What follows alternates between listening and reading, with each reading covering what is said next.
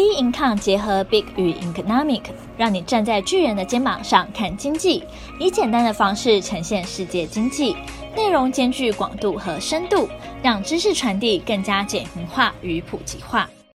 美国经济数据公布，美国暂缓升息。六月十六号，美国密西根大学公布美国六月消费者信心指数，初值为六十三点九。高于预期的六十与前值的五十九点二，也创下四个月来的高点。备受市场瞩目的通膨预期方面，未来一年的通膨预期初值报三点三 percent，创下二零二一年三月以来新低，远低于市场预期的四点四 percent 与前值的四点二 percent。而未来五至十年的通膨预期初值是三 percent，符合市场预期。初步调查显示，短期通膨预期跌至逾两年多的新低，长期通膨预期也有所回落。长期通膨预期也有所回落，社会通膨预期降温和美国债务上限危机解决，消费者信心指数写下四个月新高。美国通膨降温，让联准会费的六月十四号如预期暂停升息，但高盛日前最新的报告指出，市场对通膨下降的速度预期太过乐观。多位费的高层也因通膨压力仍然很高而释出鹰派言论，让费的主席鲍尔本周赴美国国会报告备受关注。鲍尔分别在六月二十一号、六月二十二号赴众议院和参议院发表费的半年度货币政策报告。此为费的升息后其出席的重要场合，外界预期鲍尔会被提问有关高利率和银行业压力对经济的影响，观察他是否就通膨与利率走向发表更多的意见。欧洲央行宣布连八次升息，上周央行周六月十五号，欧洲央行 ECB 公布最新的利率决策，宣布连续第八次升息。将欧元区三大利率均上调二十五个基点，符合市场预期。其中存款机制利率达到三点五 percent，创二十二年来新高。ECB 在短短不到一年的时间内，总共把利率提高四百个基点，并表示七月起停止资产购买计划 APP，表示七月起停止资产购买计划 APP 再投资。ECB 指出，通膨一直在降温。但潜在的物价压力仍然强劲，劳动力市场是通膨的关键驱动因素，预估将长时间内保持在过高水准。未来升息还没结束，智利把通膨拉回到两趴的中期目标。七月很可能会继续升息。许多 ECB 的官员认为利率在七月再次一码后触顶，然而一些人认为升息可能需要持续到九月份，好让通膨可以持续回到两 percent 的目标水准。拉加德表示，ECB 没有考虑暂停升息，且在升息方面仍有余地，在做出决定时非常看重数据。他说：“ECB 的官员现在对于通膨前景不满意，还没有考虑过、讨论过可能跳过或暂停升息。”日本央行决议超宽松政策不变。亚洲区的日本银行于六月十六号举行利率决策会议，决议现行的超宽松政策不变，与全球透过紧缩政策对抗通膨的趋势背道而驰。短期政策利率目标维持在负零点一 percent，作为长期利率指标的日本十年期公债殖利率目标维持在零 percent 左右，并承诺购债无上限。此外，容忍长期利率波动的幅度维持在正负零点五 percent。美中关系缓和，比尔盖茨、布林肯访中。近期中美紧张情绪似乎得到缓解，从民间的会面作为开端。六月十四号，微软创办人比尔盖茨睽违四年访问中国，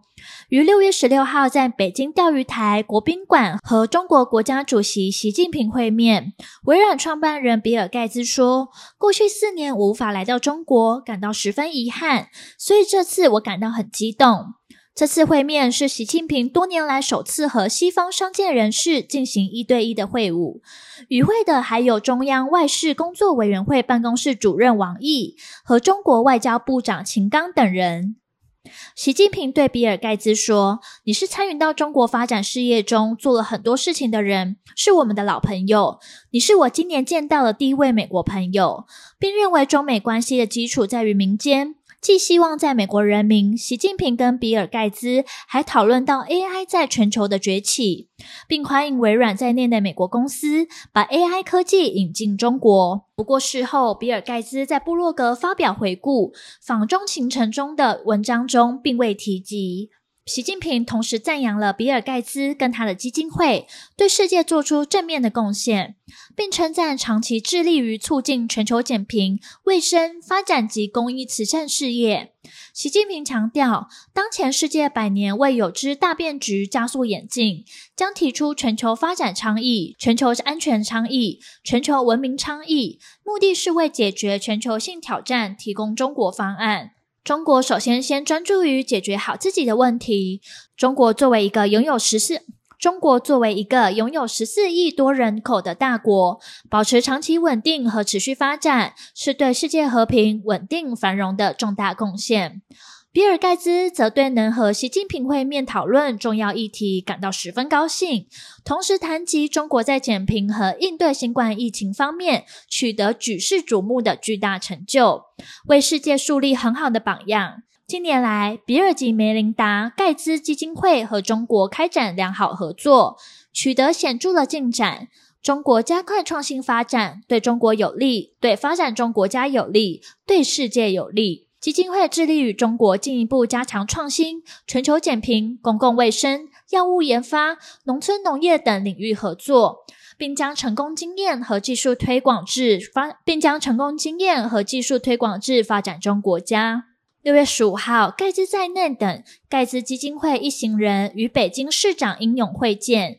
双方讨论医药健康等问题。盖茨基金会在北京设立的全球健康药物研发中心，近年来取得突破性的成果。比尔与梅林盖茨基金会宣布，将继续携手北京市政府和清华大学，共同支持全球健康药物研发中心 （GHDDI）。开发拯救生命的药物，用于治疗结核病和疟疾等严重影响世界上最贫困人口的传染性疾病，改善全球健康。盖茨基金会以及北京政府都将在未来五年内向 GHDDI 提供五千万美元的捐助，支持中国对抗疟疾与结核病。比尔盖茨会面完习近平后，六月十八号，美国国务卿布林肯飞抵北京，将拜会中国外交部长秦刚，为五年来最高阶访中美国官员，显示拜登政府试图稳定美中关系，并重建美中高层沟通管理，包括军事沟通管理，以管控两国的激烈竞争。外界预估布林肯也可能拜会中国国家主席习近平，并在离开前记者会上发表谈话。布林肯是五年来最高阶访中的美国官员，他此行正值美中关系紧张，从人权、科技、贸易到美国对台军售，双方频频交锋。布林肯此行是推动两国高层交往的重要环节，且美方也想与中方确认接下来双方高层交往的路线图与时间表。近期，美国官员对中语调放软，数度强调美中保持顺畅沟通的重要性，为双边重启对话营造合适的氛围。六月十六号，美国国务卿布林肯即将启程访问中国。白宫国家安全顾问苏利文表示，不期待布林肯此行会为美中关系带来任何突破，但美国正寻求以积极的外交途径处理美中两大世界经济体的紧张关系。未来一段时间，中美两国可能会陆续恢复在经贸、气候等领域的对话。双方都希望透过此次机会向他国表明，中美正在负责任地处理其双边关系。对于中国而言，其必须向南方国家展示正面形象，而美国则必须安抚其合作伙伴及盟友。但值得注意的是，未来几个月，美国总统拜登是否会见习近平？麦肯锡报告：AI 狂潮冲击产业与失业威胁，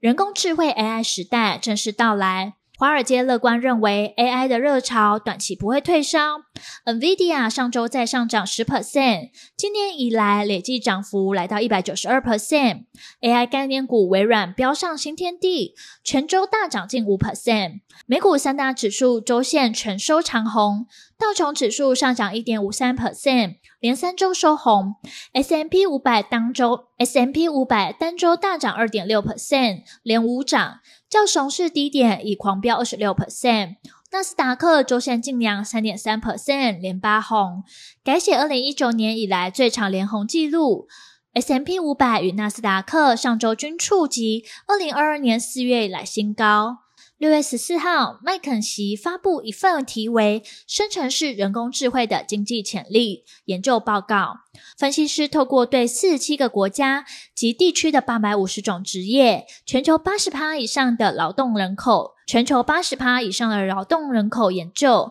探讨 AI 指数及发展对全球经济的影响。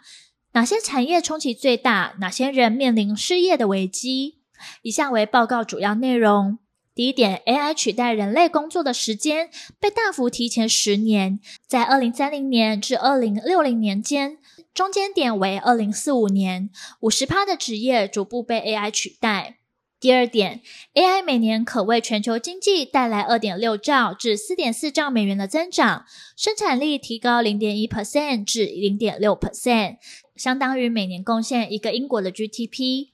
第三点，全球上看。AI 对各行各业的发展有利，但对个人不利，且高薪高学历的脑力劳动者受到的冲击最大。第四点，生成式 AI 带来的价值增长，主要约七十五 percent 集中在四个领域：客户经营、营销和销售、软体工程和研发。第五点，生成式人 AI 等科技的发展，可能促使目前工作六十到七十 percent 实现自动化，其中银行、高科技及生命研究学，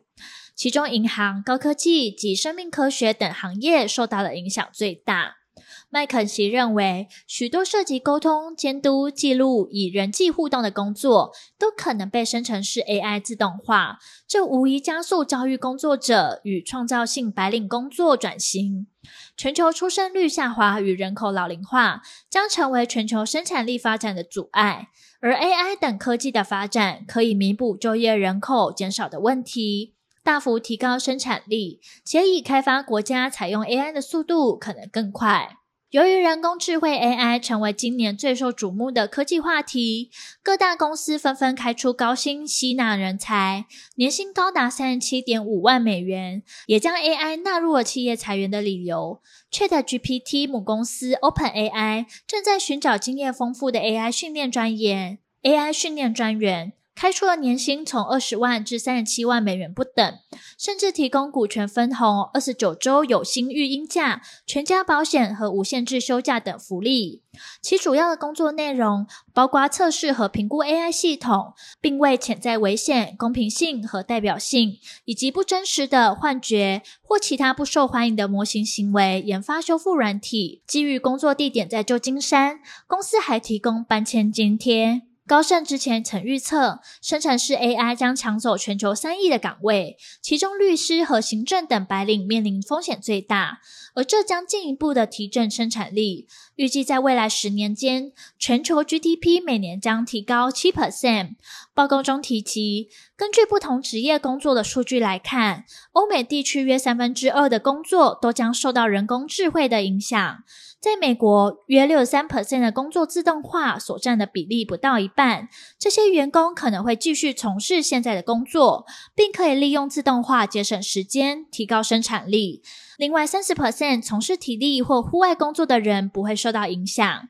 在约七 percent 的美国员工从事的工作中，超过一半任务可以由 AI 完成，较容易受到取代。未来五到十年，许多白领工作都会不再一样。或许 AI 引发的裁员潮才刚刚开始，而后续的市场走势仍需持续关注将公布的经济数据。本周全球经济笔记，我们下周见。